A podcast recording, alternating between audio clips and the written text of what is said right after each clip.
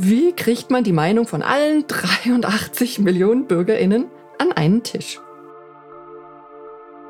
Wenn das einmal nicht gelungen ist, ja, und ihr habt vielleicht mit einer Norm zu tun, in der eurer Meinung nach Blödsinn steht, ja, dann teilt uns das mit.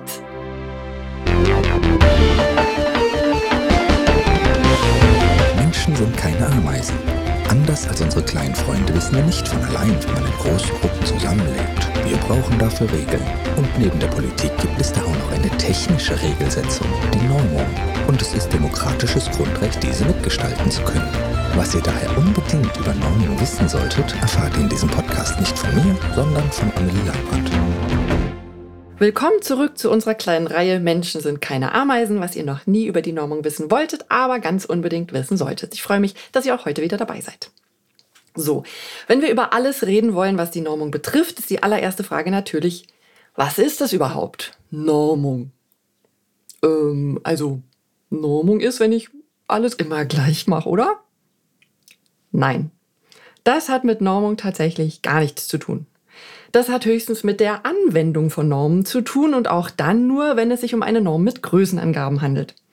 Es gibt zwei verschiedene Möglichkeiten, mit Normen in Kontakt zu kommen.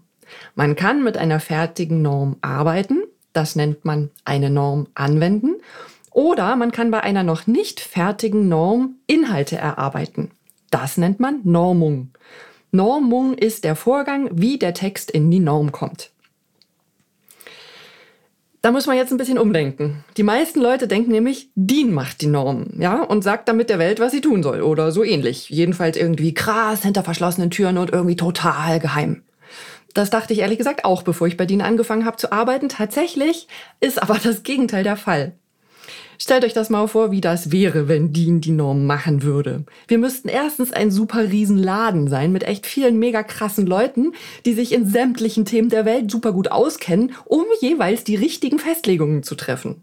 Es gibt über 34.000 Dokumente zu allen möglichen Themen und nichts ist doppelt. Und wir müssten zweitens, wenn wir euch sagen, was ihr tun sollt, dann wären wir ja die Herrscher der Welt. Nee, nee, nee, so ist das nicht. Normung ist, miteinander reden, aufeinander zugehen, gemeinsam Kompromisse finden, eine Sache von möglichst allen Seiten anschauen und Gemeinsamkeiten definieren, so dass am Schluss alle damit leben können. Und DIN organisiert das Ganze. Die technische Regelsetzung ist ein demokratischer Vorgang, nur in einer anderen Struktur als die gesellschaftliche Regelsetzung, die Politik. Man macht sich darüber selten Gedanken, ja. Normen gibt halt und im Zweifel nerven die auch und teuer sind sie auch noch.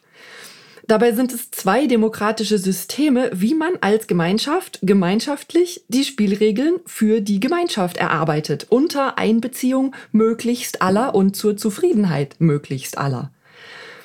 Wenn man sich das vor Augen führt, hat man auch ein ungefähres Gefühl für die Größenordnung, in der die technische Regelsetzung spielt. Und dann weiß man auch, warum das so schlimm ist, dass das so wenige wissen. Die technische Regelsetzung ist privatwirtschaftlich organisiert und finanziert. Dadurch merkt man, wie teuer Regelsetzung ist. Man muss es nämlich bezahlen. Sowohl unsere Dienstleistung, das Ganze zu organisieren, als auch die geballte Ladung Fachwissen, die in jeder einzelnen Norm steckt. Bei der gesellschaftlichen Regelsetzung merken wir nicht, wie teuer sie ist. Die wird über Steuergelder finanziert. Und genau wie bei der gesellschaftlichen Regelsetzung versuchen wir auch bei der technischen Regelsetzung idealerweise alle einzubeziehen. Und auch bei uns ist die Frage, wie organisiert man das? Wie kriegt man die Meinung von allen 83 Millionen Bürgerinnen an einen Tisch? Bei der Politik wissen wir, wie das geht über Wahlen. Auch wenn man sich nicht aktiv einbringt, zum Beispiel in Parteien, gibt man über die Wahlen die eigene Stimme ins System. Ich mache also alle vier Jahre mein Kreuzchen und dann muss ich mich nicht weiter kümmern. Und bei der technischen Regelsetzung? Ich habe noch nie ein Kreuzchen gemacht, für welche äh, also Schraube oder so, ich mich jetzt entscheiden würde. Bei der technischen Regelsetzung darf ich mich selber mit an den Tisch setzen. Also jetzt nicht ich als Dini, aber ihr als Expertinnen. Und zwar für das, wofür ihr Expertise habt. Die technische Regelsetzung ist thematisch aufgeteilt in Normenausschüsse, die NAs. Davon gibt es 69 zu übergeordneten Themen. NA Bau, NA Farbe, NA Luft- und Raumfahrt und so weiter. Zu jedem übergeordneten NA gehören Arbeitsgremien zu spezifischen Fachthemen.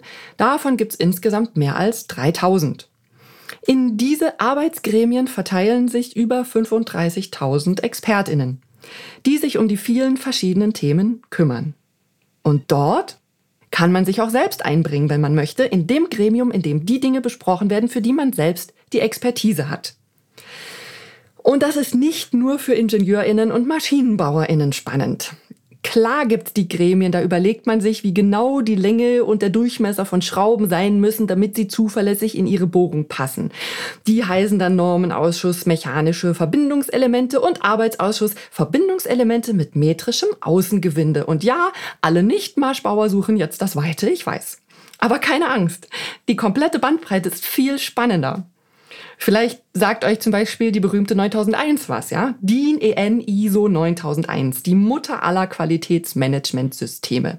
Jedes Unternehmen, das was auf sich hält, ist danach zertifiziert. Könnt ihr mal drauf achten. Steht oft in der Signatur oder im Impressum. Qualitätsmanagementsystem im Unternehmen. Das ist so ein bisschen Unternehmenskultur. Und spätestens da haben nicht nur IngenieurInnen was zu sagen oder BWLerInnen, sondern alle, zum Beispiel auch Geistis, ja? Die Geistis unter euch. Ihr habt wahrscheinlich so ein bisschen das Gefühl, hey, ich kann nicht programmieren, ich habe in der Welt nichts zu sagen, aber das stimmt nicht. Wir brauchen euch, ja? KI und Ethik ist nur ein Beispiel. Überlasst nicht den Nerds, wie unser Leben aussieht, ja? Das macht die Welt ein bisschen einseitig.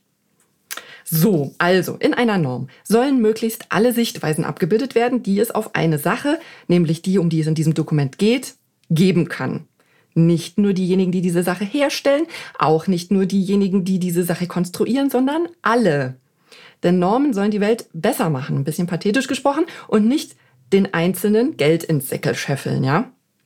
Darum sind die DIN-Prozesse so gestrickt, also die Vorschriften, wie so ein Dokument zustande kommen muss, damit es Norm heißen darf, dass diese Dokumente hinterher demokratisch legitimiert und kartellrechtlich unbedenklich sind.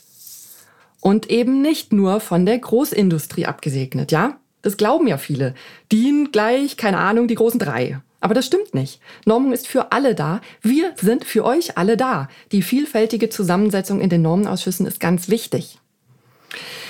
Das heißt also, in den Normenausschüssen sind diejenigen vertreten, die die Rohstoffe beschaffen, dann die, die sie weiterverarbeiten, dann die, die daraus fertige Produkte konstruieren, die, die diese Produkte in den Markt bringen, die sie transportieren, die sie in die Regale stellen für den Verkauf, der Handel, natürlich auch diejenigen, die sie nutzen, ja, Verbraucherrat, eine ganz wichtige Stimme, die, die das Ganze überwachen und kontrollieren, Zertifizierer, Überwacher, Kontrolleure, gerne auch öffentliche Stellen, ja, wenn da so eine Produktmarkteinführung ansteht, sind das oft öffentliche Stellen, die das frei freigeben müssen. Natürlich der Umweltschutz und die Forschung, Verbände als Interessensvertretung von kleinen Playern. Und wenn es nicht um Produkte geht, sondern um Dienstleistungen oder eben Qualitätsmanagement, dann der entsprechende Blumenstrauß an Sichtweisen, die es dann gibt. Wir nennen diese verschiedenen Sichtweisen die interessierten Kreise. Und alle sitzen zusammen und finden gemeinsam heraus, welche Basisanforderungen das, was da genormt wird, erfüllen muss, damit alle damit weiterarbeiten können. Gleichzeitig schauen sie sich gegenseitig auf die Finger und achten darauf, dass die Inhalte nicht einseitig werden. Denn ich sag's nochmal, am Schluss soll eine Norm euch allen das Leben leichter machen. Und wenn das einmal nicht gelungen ist, ja, und ihr habt vielleicht mit einer Norm zu tun, in der eurer Meinung nach Blödsinn steht, ja, dann teilt uns das mit.